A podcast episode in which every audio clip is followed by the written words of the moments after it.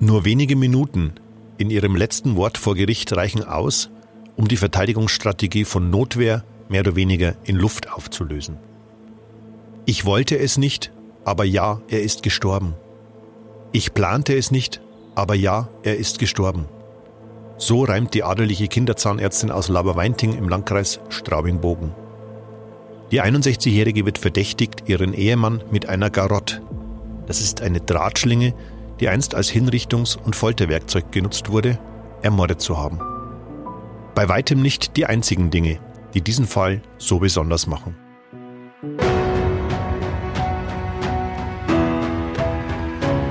Spuren des Todes. Verbrechen in Ostbayern.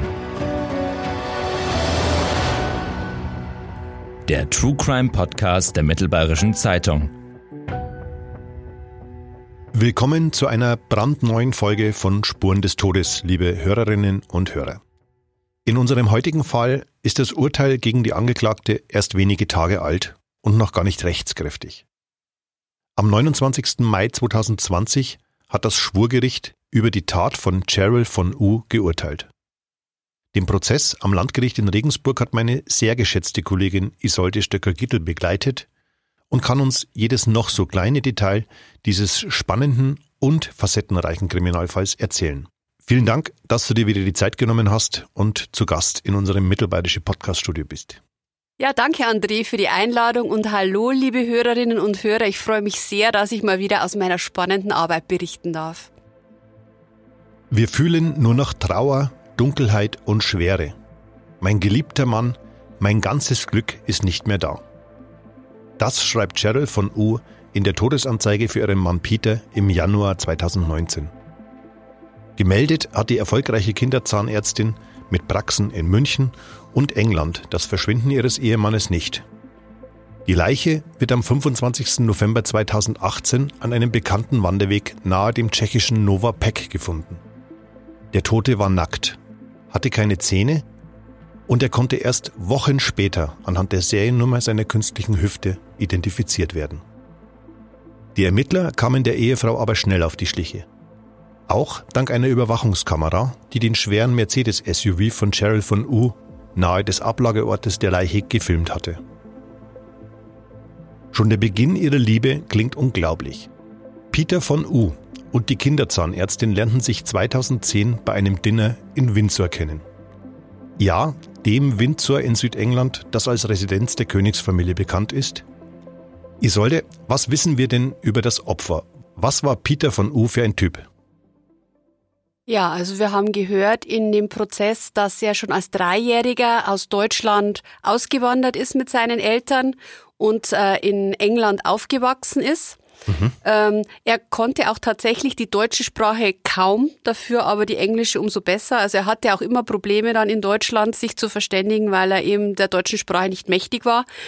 Er hat sich dann nach Studium in äh, Großbritannien ein Kosmetikunternehmen aufgebaut. Das war wohl auch eine Zeit lang sehr erfolgreich, aber so hat man es im Prozess erfahren, die letzten 20 Jahre war er wohl mehr oder weniger pleite. Okay. Und lebte schon von einer Rente. Ähm, er war ja 69 Jahre alt zum Zeitpunkt seines Todes, also er hatte eine Rente und verkaufte noch so Moorprodukte, die er irgendwie in seinem Haus gelagert hatte und dann auf Versand hin äh, an die Leute brachte. Aber das waren so seine Einnahmequellen. Aber er lebte einen, also wenn man sich das jetzt mal so äh, bildlich vorstellt, das war, wie soll ich es ausdrücken, ein äh, ja so Mittelstand, würde ich jetzt mal sagen, aber gelebt hat er eben wie jemand, äh, der sehr, sehr viel Geld hat und und das hatte er definitiv nicht. Mhm. Ähm, man hat das Wort Lebemann immer wieder gehört. Was muss man sich denn darunter vorstellen? Also wie hat er sich denn nach außen dargestellt? Er hat sich nach außen dargestellt wie jemand, der sehr viel Geld hat. Also er trug Breitling-Uhren am, am Arm, er hatte ja mehrere davon. Er, er hatte ein Auftreten, er, er war sehr stolz auf seinen Adelstitel und, mhm. und so hat er sich auch präsentiert als ähm, ähm, großer Redner, auch der große Runden unterhalten konnte. Also es war so ein, so ein spezieller Typ, ein extrovertierter Typ, würde man vielleicht kurz sagen. Er soll auch geprahlt haben, unter anderem auch mit seinem Anwesen. Genau, er hat im Grunde mit allem geprahlt, mit seinen Uhren, ähm, mit seinem Adelstitel, mit dem Anwesen, auf dem er lebte, mit seiner zweiten Frau, die Cheryl war seine zweite Frau.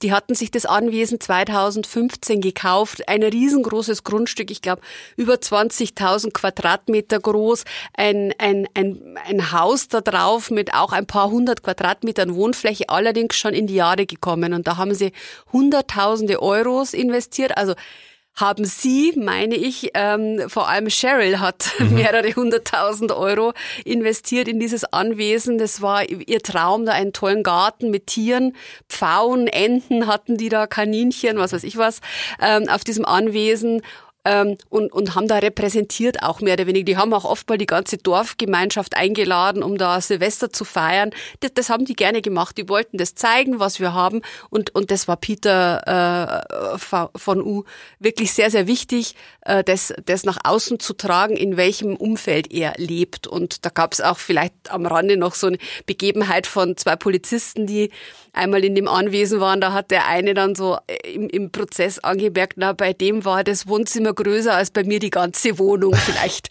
kann man sich darunter ein bisschen was vorstellen. Ja. Wie ging es nach diesem Kennenlernen denn weiter? Wenn ich mich richtig entsinne, äh, war Cheryl von U zu diesem Zeitpunkt sogar noch verheiratet. Genau, die, äh, das war schon, sie war in zweiter Ehe verheiratet, sehr, eine sehr, sehr lange Zeit auch mit dem Vater ihrer beiden Töchter. Mhm und ähm, hat sich dann so um 2008 rum, muss das gewesen sein, von ihm getrennt, aber das zog sich dann sehr, sehr lange hin mit der Scheidung. Und zum Zeitpunkt, ähm, als sie den, den Peter kennengelernt hat, war sie noch äh, in der Ehe, obwohl schon eben formal getrennt lebend. Und ähm, ja, das Paar war wahnsinnig verliebt auf den, auf den ersten Blick. So hat sie es in einem Zeitungsinterview im Übrigen mal mit, mit einer britischen Zeitung erzählt. Da haben sie sich als strahlendes Paar präsentiert und also das war Liebe auf den ersten Blick. Also wir hatten eben nach vier Monaten schon den Heiratsantrag bei den beiden. Es zog sich allerdings dann eine ganze Weile noch hin, bis sie wirklich heiraten konnten, weil die Scheidung 2014 erst durch war. 2015 äh, wurde auf jeden Fall geheiratet und eben dieses Anwesen in Laberweinting erworben. Das, mhm. das war alles in einem Jahr dann. Cheryl von U ist eine angesehene und erfolgreiche Ärztin und Geschäftsfrau. Unterhält mehrere Praxen in der bayerischen Landeshauptstadt und sogar in Großbritannien. Was wissen wir denn über sie?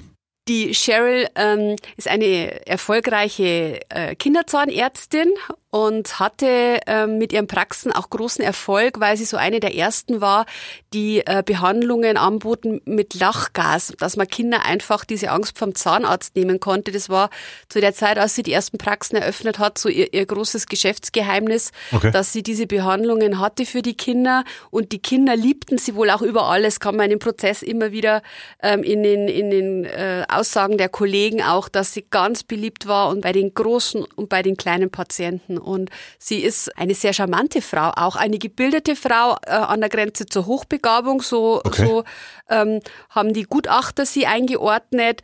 Sie hat ein ganz tolles Verhältnis zu ihren Töchtern, die beide auch im Prozess immer mit dabei waren also ein, ein sehr, sehr liebenswürdiger Mensch. Sie ist einem auch, wenn man sie so sitzen sah, im, im Prozess immer sehr, sehr, sehr sympathisch rübergekommen und man konnte sich also auch schwerlich vorstellen, dass da jemand sitzt, der so eine Tat begehen kann. Mhm. Du hast sie im Lauf des Prozesses ja erlebt. Wie wirkte sie denn vor Gericht dann auf dich? Sie musste sich immerhin wegen Mordes verantworten. Ja, das war auf jeden Fall eine, eine emotionale Achterbahnfahrt. Wir haben sie sehr, sehr oft weinen sehen. Immer speziell auch dann, wenn es um den Tatablauf ging, also als geschildert werden musste, beziehungsweise sie hat ja nicht gesprochen, sondern es haben ja immer nur Zeugen gesprochen. Sie selbst hat sich ja ähm, auf ihr Recht zu schweigen berufen. Und ähm, als die Polizei eben aus der beschuldigten Vernehmung berichtet hat, wie sie ihren Mann Peter getötet hat, wie sie die Leiche weggeschafft hat, das ging ihr sehr, sehr nahe. Man hat das wirklich gesehen, da waren sehr viele Emotionen mit im Spiel. Man sieht es ja öfter, aber ich äh, sehe meistens Täter ähm, auf der Anklagebank sitzen, die weinen, wenn es um sie selber geht. Mhm. Und das war genau umgekehrt. Sie hat geweint, wenn es um die Tat ging, wenn es um ihren Mann ging. Noch eine Besonderheit, ähm, sie hat sich nicht versteckt. Nein, sie hat also wirklich vom ersten Prozesstag an nicht den Aktenordner, den, den ja gerne mal Angeklagte dabei haben, um ihr Gesicht zu schützen, den hatte sie unter den Arm geklemmt und, und hat sich fotografieren lassen. Sicherlich war ihr das wahnsinnig unangenehm. Also kann sich, denke ich, jeder reinversetzen, was das bedeutet. Aber sie hat es ertragen, auch mit wirklich erhobenen Hauptes, so muss man schon sagen. Man mhm. hat es jetzt bei der Urteilsverkündung auch gesehen. Sie hat sich hingestellt und hat sich einfach, ohne eine Miene zu verziehen, minutenlang ablichten lassen. Das stimmt.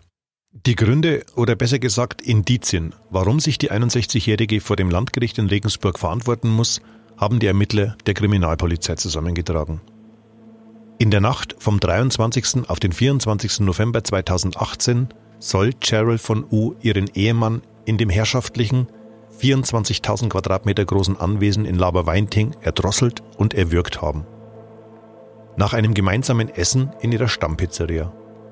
Und das hat sie nach ihrer Festnahme im Februar 2019 bei der Polizei auch gestanden.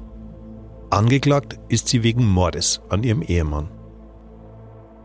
Die Schilderungen, was für ein Mensch Peter von U war, gingen vor Gericht allesamt in eine Richtung. Wer wurde da eigentlich alles gehört und was sagten diese Zeugen aus, sie sollte? Ja, das war, denke ich, so ein bisschen die Schwierigkeit auch, dass ähm, der Peter keine Angehörigen mehr hat und eben auch keinen Freundeskreis, der hätte zu seinen Gunsten aussagen können. Es waren eben viele Kollegen der Cheryl dann vor Gericht. Es waren äh, Dorfbewohner, vor Gericht, die ausgesagt haben, an was kann ich mich noch erinnern. Ähm, es war die Ex-Frau von Peter, die per, äh, per Telefonkonferenz dazugeschalten wurde und deren Sohn, also sozusagen der Stiefsohn von Peter, mhm. die haben kein schönes Bild über ihn gezeichnet, das muss man wirklich so sagen. Also er wurde dargestellt als ein Mensch, der auf der einen Seite sehr charmant und liebenswürdig sein konnte und ein guter Gastgeber und, und, und ein, ein witziger Mensch, der die Leute zu unterhalten wusste. Und wenn er grantig war, und grantig, dieses Wort hat übrigens auch die Shell verwendet, wenn er grantig war, dann war er unmöglich. Also dann konnte man ihn kaum aushalten. Und so hat es eben auch die Ex-Frau berichtet, ein Mensch mit zwei Gesichtern, der also einem auch mhm. das Leben zur Hölle machen konnte. Und genau das war auch das, was die Cheryl dann später sagte. Es waren schöne Jahre und irgendwann am Ende der Beziehung hat sich das immer zum Schlechteren entwickelt und er wurde immer ähm, launiger und, und, und irgendwie unausstehlicher. Also so, dass die, die Cheryl auch Angst hatte, mhm. dass er möglicherweise eine beginnende Demenz hat. Also die hat das dann auch, die hat Internetrecherchen betrieben, weil sie sich nicht erklären konnte, was ist mit dem jetzt eigentlich los. Das wird so ein Stinkstiefel und, und ich kann mit dem gar nicht umgehen. Das mhm. hat sich alles völlig verändert. Also da war nicht viel Gutes über ihn zu hören. Auch, dass er im, im Internet äh, war er sehr unterwegs mit rassistischen Sprüchen. Er hat junge Praxismitarbeiterinnen so ein bisschen, sage ich mal, sexuell bedrängt. Also sicherlich nicht betatscht, aber einfach verbal mhm. so ein bisschen ähm, in Verlegenheit gebracht. In Verlegenheit einfach gebracht, genau. Also äh, er, er, kam gar nicht gut rüber und, und so ein Hinweis darauf ist, dass der Staatsanwalt in seinem Plädoyer sich genötigt sah, eine Stimme zu erheben für den Peter und gesagt hat, also er will jetzt nicht sagen, das war ein Unschuldslamm, aber er möchte einfach sagen, man hat nur Schlechtes jetzt hier mhm. über ihn gehört und er kann sich nicht verteidigen. Und das möchte er jetzt an der Stelle bitte noch vorbringen, weil ihm das wichtig ist. Wir haben jetzt hier ein, ein, ein Bild vor Augen von diesem Menschen und der kann sich nicht mehr verteidigen. Und das war tatsächlich ein bisschen ein Problem im Prozess. Wenn ich mich richtig entsinne, wurde auch ein Zeuge aus der Schweiz gehört, ein früherer Nachbar, glaube ich. Ganz genau, das waren Nachbarn und die haben sich wohl auch anfangs, wie sie in jeder Beziehung offensichtlich mit ihm war, sehr gut verstanden. Mhm. Und im Laufe der Zeit hat sich's verschlechtert. Also das war immer so, der Mensch, Peter war so ein Mensch, der offensichtlich dann so gewisse Launen entwickelt hat, wenn man ihn besser kannte. Und da gab's eben so einen Nachmittag, da war der Peter betrunken und hat Schießübungen in seinem Garten gemacht mit einer umgebauten Flinte. Mhm. Und hat auf Dosen geschossen. Und dann trat der Nachbar an den Zaun und hat gesagt, bitte hören Sie auf, meine Kinder spielen im Garten. Ja. Und der Peter hat aber nicht aufgehört, sondern hat mindestens sechs, beziehungsweise noch öfter, man hat es nicht mehr genau ermitteln können, mindestens sechs Mal auf den Nachbarn geschossen, ihn auch in die Schulter geschossen, der musste ins Krankenhaus. Und dafür wurde dann eben äh, der Peter später verurteilt. Da gab es dann tatsächlich einen Prozess. Und das sollte auch nicht das letzte Mal sein, dass Peter von U mit dem Gesetz in Konflikt gerät, oder? Naja gut, es gab noch einen Vorfall kurz bevor tatsächlich die Tat passiert ist, ähm, und zwar in der Villa. des Paares. Das war allerdings so, dass es wohl einen Ehestreit gab zwischen der Cheryl und dem Peter. Mhm. Und der Peter riss Bilder von den Wänden und zertrümmerte die. Und die Ehefrau äh, wusste sich nicht mehr anders zu helfen, hat die Polizei alarmiert. Und da hatte er sich äh, schon wieder einigermaßen beruhigt, als die dann endlich da waren. Mhm. Aber letztlich gab es da eine Gefährderansprache. Er soll das unterlassen. Ja. Und die Cheryl hat aber zu dem Zeitpunkt der Polizei versichert, das spielt jetzt dann tatsächlich eine Rolle im Prozess, hat der Polizei versichert, er wurde noch nie gewalttätig mir gegenüber.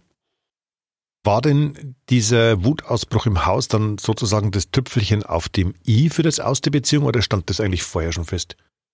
Also die Beziehung, so haben es die Richter jetzt im Urteil gesagt, hat sich wohl schon Monate vorher verschlechtert. Die Cheryl war auf einer Kur und da hat sie einfach Zeit äh, genutzt, um mal über sich und ihr Leben nachzudenken. Und, und das war schon so der Anfang ein bisschen, äh, wo sich das Ganze immer weiter verschlechtert hat. Und ähm, dieser Abend eben mit den, mit den Bildern, da, da, da war es sicherlich so, ähm, dass der Peter der Cheryl dann auch zu verstehen gegeben hat, es lässt er sich nicht gefallen. Also das, äh, das, du bist zu weit gegangen, hat er zu ihr gesagt. Und okay. Ja, und da, wie es dann natürlich die nächsten Tage noch weiterging, äh, weiß man nicht so genau, weil der Peter hat nämlich seine Sachen gepackt und ist erstmal nach Österreich gefahren für ein paar Tage, war dann erstmal weg. Und inwiefern da schon Pläne im Kopf von der Cheryl waren, dass sie ihm was antut, das konnte man jetzt nicht mehr nachvollziehen, weil sie wusste ja noch nicht einmal, vielleicht ist er ja für immer abgehauen. Mhm. Das wusste sie nicht.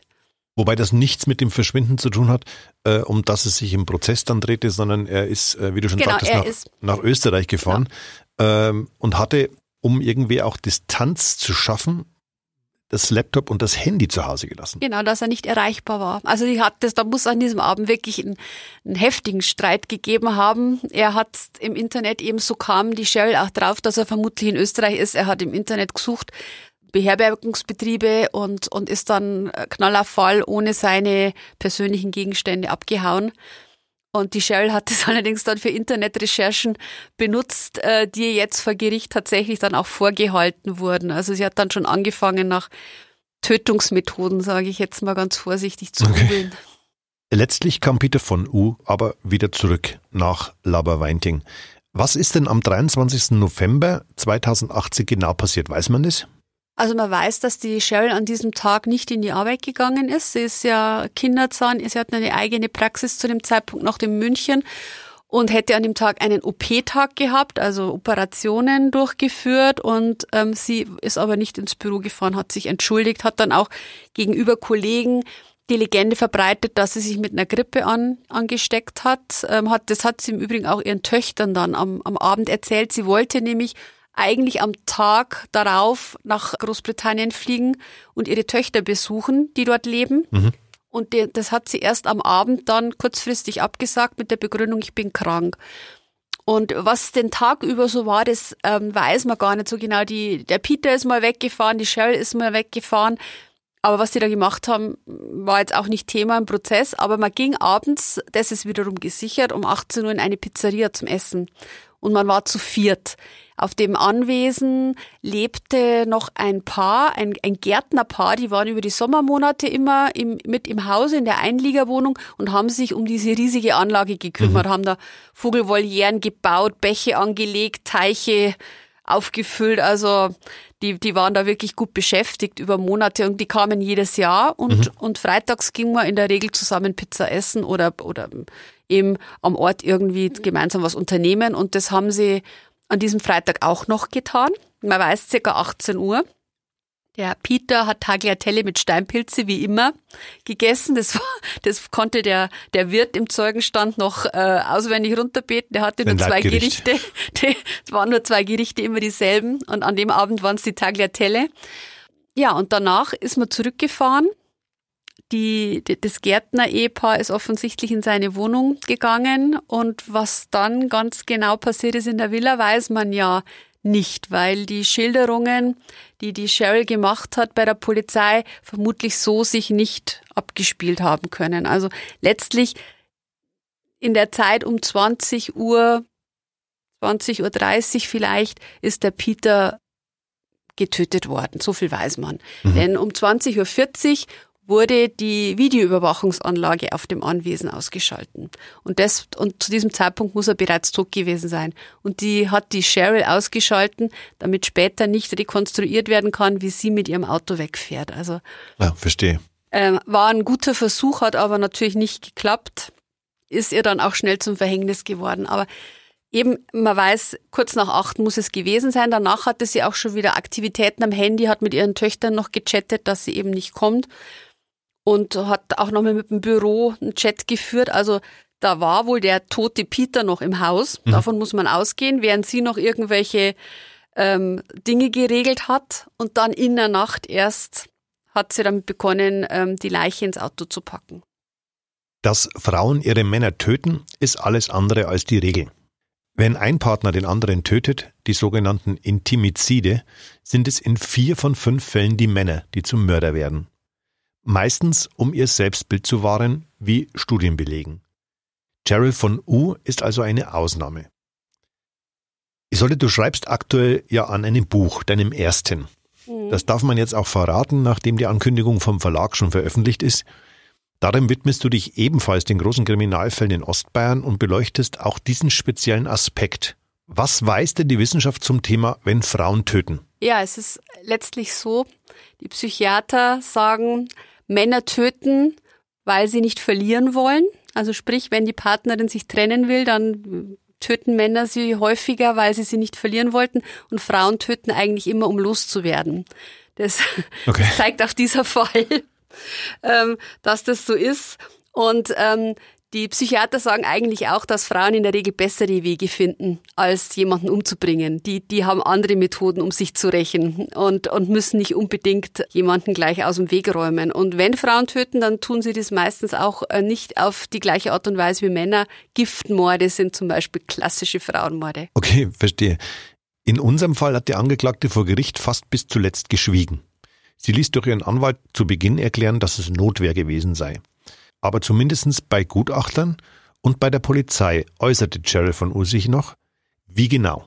Die Cheryl hat bei ihren beschuldigten Vernehmungen ausgesagt, dass es einen Kampf gab im, am Abend im Haus.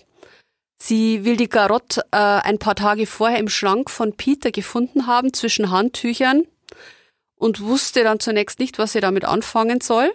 Hat ähm, dann erstmal googeln müssen, angeblich, was man denn damit so alles macht. Was macht man damit und, so alles? Also man, sie hat äh, dann später gesagt, sie meinte, man könnte die Kaninchen, also sie hatte mehrere Kaninchen, das ist, äh, war ein bisschen gruselig. Sie hatte mehrere Kaninchen bei, bei sich auf dem, auf, auf dem Gelände und, und sie dachte, das wäre zum Töten der Kaninchen. Okay. So hat sie es ausgesagt. Ähm, aber mein, also man kann tatsächlich auch Käse damit schneiden. Also so eine Garotte kann man auch als Haushaltsgegenstand verwenden, haben aber, glaube ich, die wenigsten im Haus, will, glaube ich, auch niemand im Haus haben. Letztlich, also sie hat dieses Teil im Schrank gefunden, so sagt sie, und hat erstmal überlegt, wie es jetzt weitergeht und hat den Peter nicht damit konfrontiert zunächst. Sie hat auch nicht die Polizei gerufen, sondern hat es für sich behalten. Mhm. Und an dem Tatabend will sie ihn damit dann konfrontiert haben und gesagt haben, was ist das, was willst du damit? Und er habe zu ihr gesagt, I will show you. Also ich zeige es dir. Mhm. Und hätte versucht, ihr Auch ein guter Plan, mhm. am Rande angemerkt. Mhm. und hätte ihr es dann um den Hals geschlungen. Ihr sei es aber gelungen, einen Griff zu greifen und sich zur Wehr zu setzen. Es hätten Gerangel gegeben, sie wären aufs Bett gefallen. Sie hätte ihm irgendwann die Garotte um den Hals geschlungen und zugezogen und die Augen geschlossen und als er sie wieder geöffnet hat, wäre er lila angelaufen gewesen. So war ihre Darstellung. Sie hat sie aber auch zum Teil widersprochen, hat unterschiedliche Angaben gemacht bei der Polizei, andere Angaben bei, bei Gutachtern. Ähm, deswegen war das Gericht schon ein bisschen misstrauisch und hat gesagt, das kommt uns alles ein bisschen komisch vor. Der Peter hat sich auch nicht wirklich gewehrt. Also man man konnte feststellen, er, er hatte das Strangulationsgerät ähm, erst im, im Gesicht. Äh, offensichtlich hat sie es nicht richtig angesetzt und, und er hatte so eine Furche im Gesicht und sie musste sicherlich noch mal lockern, um den Hals zu erwischen. Und warum er dann nicht irgendwie geschafft hat, irgendwie mit einer Hand dazwischen zu greifen, das ist zum Beispiel so eine Frage. Mhm. Also möglicherweise wurde er von hinten getötet und konnte sich nicht wehren in dem Moment. In einem überraschenden mhm, Moment genau. sozusagen. Mhm. Also die Kampfspuren fehlen an, an seiner Leiche und eben sie fehlten auch an der Cheryl letztendlich. Ähm, und das, Gericht hat nun gesagt, das glauben wir so nicht. Mhm. Sie fehlten, wenn ich mich richtig erinnere, aber unter anderem auch deshalb, weil ja erst drei Wochen nach der Tat überhaupt klar war, wer der Tote, der in Tschechien gefunden worden ist, ist. Genau. Bis dahin wären ja solche Spuren eh weg gewesen bei ihr. Bei ihr wären die weg gewesen, deswegen hat man auch mit Zeugen da verschiedene Sachen noch durchgesprochen, so Verletzungen, die sie gehabt haben könnte. Mhm. Aber da hat sich letztlich nichts rauskristallisiert. Also es deutet vieles darauf hin, dass es diesen Kampf, den sie beschrieben hat, so nicht gab. Sie hat ich habe es gesehen jetzt bei der Urteilsverkündung, mit dem Kopf geschüttelt, als der Richter gesagt hat, wir glauben Ihnen das nicht, es gab keinen Kampf. Da hatte man, wenn man sie beobachtet hat, den Eindruck, dass sie für sich innerlich sagt, doch, den gab es. Mhm. Aber gut, das Gericht hat es anders gesehen. Nachdem Peter von U nun getötet war, wurde seine Leiche ja sprichwörtlich entsorgt. Wie ist die 61-Jährige denn da vorgegangen? Ja, also das ist auch eine Frage, die nicht abschließend geklärt werden konnte. Denn sie musste ja aus dem ersten Stock des Hauses den, den Körper in, in ihren Wagen schaffen. Mhm. Sie hatte eine Plane, das weiß man. Sie hatte ihn nackt ausgezogen. Er trug wohl vorher einen Bademantel, den, den hat sie zurückgelassen. Sie hat ihn in die Plane gewickelt, wohl übers Treppenhaus. Es ist wohl so ein feudaler Treppenaufgang. Ich selber habe es nicht gesehen. So wie man sich das vorstellt bei reichen Leuten, ne? Genau, genau. So eine breite, und, geschwungene Treppe nach genau, oben. Es gibt, ich glaube sogar zwei Treppenhäuser, ein, okay. ein, ein, repräsentatives und ein Hintertreppenhaus. Aber egal. Wie er dann durch dieses Haus in ihren SUV kam, das ist ein bisschen problematisch. Der Peter war früher Rugby-Spieler, hatte 90 Kilo und, und die Cheryl ist zwar jetzt eine, würde ich jetzt mal sagen, eine Curvy Lady aber äh, unter Adrenalin geht ja vieles. Aber ob sie es wirklich geschafft hat, diesen Körper durchs Haus zu, zu zerren, die Treppe hinunter und in ein Auto zu heben, in einen Mercedes SUV, also da muss ich ja auch noch anheben, das ist nicht so einfach. Mhm. Und genau dieser Frage, ob Cheryl von U den Leichnam selbst beiseite geschafft haben kann, also schon rein körperlich dazu in der Lage gewesen wäre, versuchte das Gericht ja bei einem Ortstermin in der Villa nachzugehen. Wie lief denn das ab? Ja, wir durften es natürlich nicht sehen. Die ähm, Cheryl hat von ihrem Hausrecht Gebrauch gemacht und damit durfte die Presse dem Ganzen nicht beiwohnen. Okay. Aber wir haben es später im Laufe des Prozesses davon gehört. Es war eben so, dass man eine Puppe besorgt hatte, die Puppe 90 Kilo hatte, so wie der Peter, und mhm. sie sollte demonstrieren, wie sie ihn aus dem Schlafzimmer, das Paar hatte getrennte Schlafzimmer, wie sie aus seinem Schlafzimmer die Treppe durchs Haus hinunter in die Garage und rein in diesen SUV diesen Körper transportiert hat. Und sie hat's nicht geschafft. Und das mussten die drei Verteidiger der äh, Michael Heitzmann, die Annette von Stetten und der Johannes Büttner dann auch zugeben, der Termin vor Ort lief gar nicht gut für uns. Gut, sie hat die Puppe also nicht allein ins Auto laden können. Es müsste ihr also jemand geholfen haben. Und was jetzt kommt, klingt sowas von klischeehaft. Da gibt's ja noch das Gärtner-Ehepaar, nicht wahr? Ja, also dieses Gärtner-Ehepaar, das ist das Paar, das am Abend mit beim Essen war in der Pizzeria. Und da stellt sich ihm jetzt die Frage, sind die danach von, von der Cheryl geholt worden, weil eben die Tat passiert ist und sie nicht wusste, wie sie jetzt äh, den Leichnam wegbringen kann das Gericht konnte es letztlich nicht klären. Die, ähm, dieser Termin, der vor Ort war, hat gezeigt, sie hatte nicht die Kraft, um den Leichnam alleine ins Auto zu packen. Und gleichzeitig gibt's aber jetzt auch keine Hinweise dafür, dass das Ehepaar geholfen hat. Also man muss es letztlich offen lassen in dem ganzen äh, Drama. Und sie hat bis zuletzt ja darauf beharrt, sie hat es allein getan. Sie beharrt darauf, sie hat es allein getan, sie hat nie jemand anderen in die Mitverantwortung genommen. Genau. Mhm wenngleich in der Anklageschrift äh, die, diese Variante vorgekommen ist und es Zahlungen an die Gärtner gegeben haben soll, nicht wahr?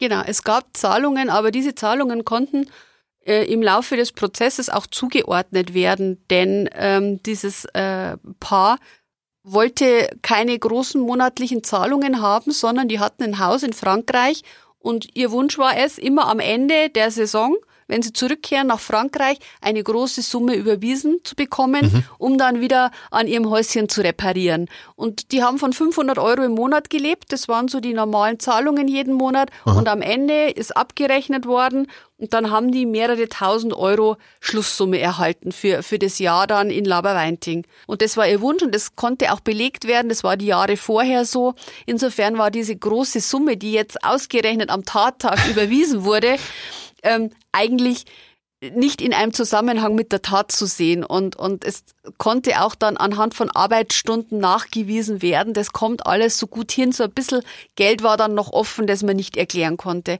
Aber letztlich, das Gericht hat gesagt, mit der Tat als solches haben die Gärtner nichts zu tun. Wenn überhaupt, dann haben sie vielleicht geholfen, die Leiche zu beseitigen. Was aber in diesem Verfahren auch gar nicht Gegenstand war. Das war nicht Gegenstand, das ist auch fürs Urteil unerheblich. An dieser Stelle ein kleiner Hinweis. Das ist ja mittlerweile die elfte Folge von Spuren des Todes und nicht der einzige Podcast der Mittelbayerischen. Sie finden alle unsere Audioformate auf www.mittelbayerische.de und natürlich überall, wo es Podcasts gibt. Die Finanzen waren ein ganz zentraler Punkt im Prozess gegen Cheryl von U. Ihr adeliger Ehemann gab sich als gut situierter Lebemann, der im Geld schwimmt, aus. Tatsächlich aber lebte der 69-Jährige nach der Insolvenz seines Kosmetikunternehmens von einer kleinen Rente, verkaufte nebenher Moor Kosmetikprodukte und war in der Zahnarztpraxis seiner Frau als Minijobber angestellt. Die mehreren tausend Euro, die Peter von U monatlich verprasste, ließen sich damit nicht decken. Fest steht nach den Ermittlungen der Polizei, dass er im Fall einer Scheidung gut davon gekommen wäre. Als Mordmerkmal wurde Cheryl von U in der Anklage der Staatsanwaltschaft Habgier unterstellt. Immerhin geht es um ein parkähnliches Anwesen mit einer mehr als 500 Quadratmeter großen Villa, Vogelfolieren und Pfauen und was weiß ich nicht. Bestätigte sich das im Verlauf des Prozesses denn? Nee, das ist genau der springende Punkt. Der Richter hat in seinem Urteil festgestellt, es war keine Habgier und das Finanzielle war auch letztlich nicht das Motiv für die Tat, was ja die Staatsanwaltschaft eigentlich groß angeführt hatte. Also da hieß es ja, sie wollte das Anwesen nicht verlieren. Sie wollte auf keinen Fall die Hälfte ihres Vermögens abgeben. Es gab keinen Ehevertrag, es gab kein Testament. Sie hatte Angst um ihr Geld. Dann wurde auch hin und her gerechnet. Also was vor dies, in diesem Prozess wurde wahnsinnig viel gerechnet. Habe ich jetzt so auch selten erlebt. Also und da hat jede Seite ihre Rechnungen aufgemacht, ähm, von der Risikolebensversicherung über Darlehensverträge. Wir kennen also wirklich alles bis ins Detail. Und es kommt aber jeder zu einer anderen Schlussbilanz. Das ist interessant, weil okay. man, man kann Dinge ja wirklich sehr unterschiedlich auslegen. Und es war immer die Frage, ist die Shell pleite? Sie hatte hohe Verpflichtungen durch die Darlehen auf dem Haus. Sie hat alles sie alleine getragen. Okay. Sie hatte auch mit ihrer Praxis hohe finanzielle Verpflichtungen, hatte aber gleichzeitig auch Rücklagen gebildet durch Risikolebensversicherungen und sich, sie war einfach ein Mensch, der sich gut abgesichert hat. Das muss man wirklich so sagen. Sie hatte eine, die, die Praxis in Großbritannien, hatte sie verpachtet, da hatte sie monatlich hohe Einnahmen. Ich würde jetzt auch sagen, sie war bestimmt nicht in, in so einer finanziellen Not, dass es rechtfertigen würde, einen Menschen zu töten. Und genauso sah das Gericht das auch. Die haben gesagt, nee, das, das ist nicht nachvollziehbar, vor allem weil sie auch über so einen langen Zeitraum geduldet hat, dass der Peter sich bei ihr bedient auf dem gemeinsamen mhm. Konto. Also das sehen die nicht. Da gab es ein ganz anderes Motiv für das Gericht. Was wäre denn Habgier im juristischen Sinne ganz genau? Ja, Habgier wäre eben, wenn ich einen Menschen zu meinem finanziellen Interesse töte. Also wenn ich einfach sage, ich, mir ist mein Geld so wichtig, dass ich den Tod eines anderen Menschen in Kauf nehme dafür. Und das, wie gesagt, hat man nicht feststellen können. Das haben die Richter ausdrücklich betont, dass sie das nicht sehen. Und damit war natürlich auch das Mordmerkmal weg. Wir hatten ja eine Anklage wegen Mordes und Verurteilung wegen Totschlags. Mhm. Und damit sind wir dann auch schon beim Schlussakt, nämlich dem Urteil des Schwurgerichts in Regensburg. Wobei ein Aspekt dieses Falles so besonders wie auch bemerkenswert ist, nämlich das letzte Wort der Angeklagten in Gedichtform. Sie druckt das etwas gehetzt mit amerikanischem Akzent vor. Ich wollte es nicht, aber ja, er ist gestorben. Ich plante es nicht, aber ja, er ist gestorben und so weiter. Und sie schließt mit den Worten, ich beschwöre es bei meinem Leben, Sie müssen mir die Freiheit geben. Ja, so kam es dann nicht. Isolde, beschreib mir doch mal diese Situation. Ich kann mir das überhaupt nicht vorstellen. Ja, also es war, ich habe sowas auch noch nicht erlebt, muss ich ganz ehrlich sagen. Ähm, es war ein bisschen skurril, als sie gefragt hat, ob sie denn jetzt ein Gedicht vortragen dürfte. Und ich, äh, der Vorsitzende Richter hat auch seinen Kugelschreiber gezückt und darauf gewartet, ob er sich Notizen machen mhm. muss, mhm. jetzt, wenn die Angeklagte, nachdem sie den ganzen Prozess geschwiegen hat, jetzt doch was sagen will. Und dann kam ihm diese Reimform und also das, das war schon ein, ein, ein bisschen schräg, würde ich jetzt mal sagen. Aber es, es passte auch irgendwie zu ihr, weil sie ist eine außergewöhnliche Person. Mhm. Und, und das hat jetzt irgendwo auch Sinn gemacht, dass sie so einen, so einen Schlusspunkt setzt. Und es war auch hoch emotional für sie. Also das hat man richtig gemerkt. Und auch für die Töchter, die mit dabei saßen, ähm, war das ein emotionaler Moment, während natürlich im Zuschauerraum eher Fassungslosigkeit herrschte angesichts dieses Schlusspunkts, den sie da gesetzt mhm. hat.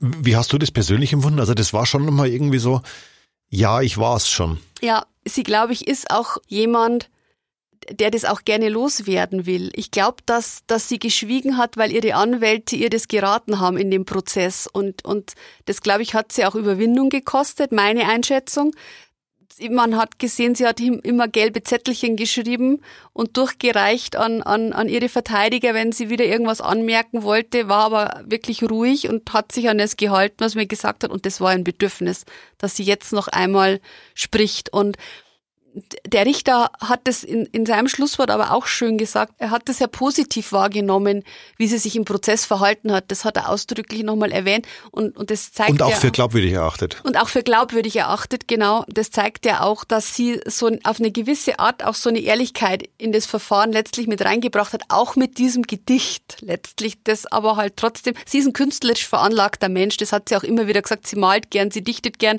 Das Gedicht war jetzt nicht die hohe Schule, aber es, es war äh, ja ein aufsehenerregender Schlusspunkt auf jeden Fall. Das auf jeden Fall. Höchstwahrscheinlich auch ein, ein sehr seltsamer Moment für Ihre Anwälte. Ja, die, glaube ich, fanden das nicht ganz so ideal. Aber es ist das letzte Wort des Angeklagten und nicht das letzte Wort seiner Anwälte. Und wenn es ja ein Bedürfnis war, dann finde ich, dann war das auch richtig, dass es getan hat. Absolut. Zu welcher Strafe wurde Jerry von U denn letztlich verurteilt? Ja, sie ist jetzt wegen Totschlags, wir haben es gerade schon thematisiert, das Mordmerkmal ist weggefallen. Sie wurde wegen Totschlags zu neun Jahren Haft verurteilt. Sie sitzt bereits seit 16 Monaten in Untersuchungshaft. Das wird ihr auch später angerechnet. Sie hatte nie eine Straftat begangen, sie hat also keine Vorstrafen. Bei guter Führung denke ich, ähm, kann sie in einigen Jahren wieder mit ihren Töchtern zusammen sein. Zu ihren Töchtern muss man vielleicht jetzt noch sagen, wir haben gerade gesagt, es war nicht die Habgier, die zu der Tat geführt hat, sondern es war vermutlich die Liebe zu ihren Töchtern. Denn der Peter hatte ein ganz, ganz, ganz angespanntes Verhältnis zu den beiden Mädchen, die Anfang und Ende 20 Jahre alt sind der mochte die nicht. Und mhm. der wollte die auch nicht in der Villa in Laberweinting haben. Wenn die Mutter die Mädchen sehen wollte, ist die nach London geflogen und hat die Kinder dort besucht. Und es stand Weihnachten vor der Tür. Die Tat im Ende November. Die Mutter schon angespannt, wie werden wir das Weihnachtsfest verbringen. Ihr Wunsch war, der Peter ist hoffentlich nicht da, damit ich mit euch feiern kann, mit meinen Mädchen. Mhm.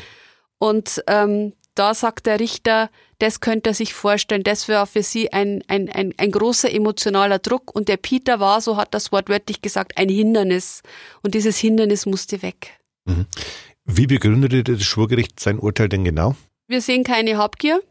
Und sie haben begründet, ähm, es gab keinen Kampf, es gab diese Notwehr oder diese notwehrähnliche Lage, die ja die Verteidiger angeführt hatten, die gab es nicht.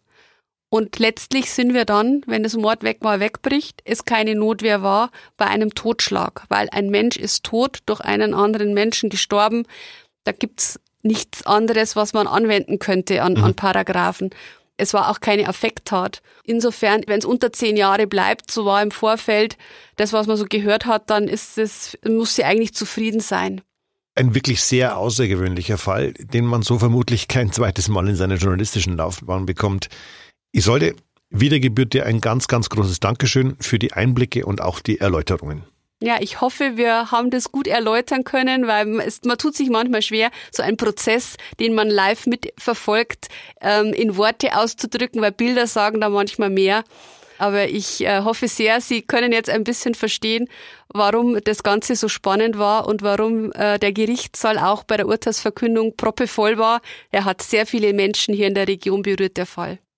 In den vergangenen Wochen haben uns übrigens viele Nachrichten von Hörerinnen und Hörern erreicht, die uns neue, sehr spannende Fälle aus ihren Regionen und Orten vorgeschlagen haben. Wir werden uns jeden einzelnen in Spuren des Todes widmen, versprochen. Wenn Sie uns übrigens schreiben möchten, können Sie das gerne per E-Mail tun. Einfach direkt an Spuren des Todes in einem Wort at mittelbayerische.de. Und wenn Ihnen der Podcast gefällt, bewerten Sie uns gern, erzählen Sie Freunden davon und empfehlen Sie uns weiter.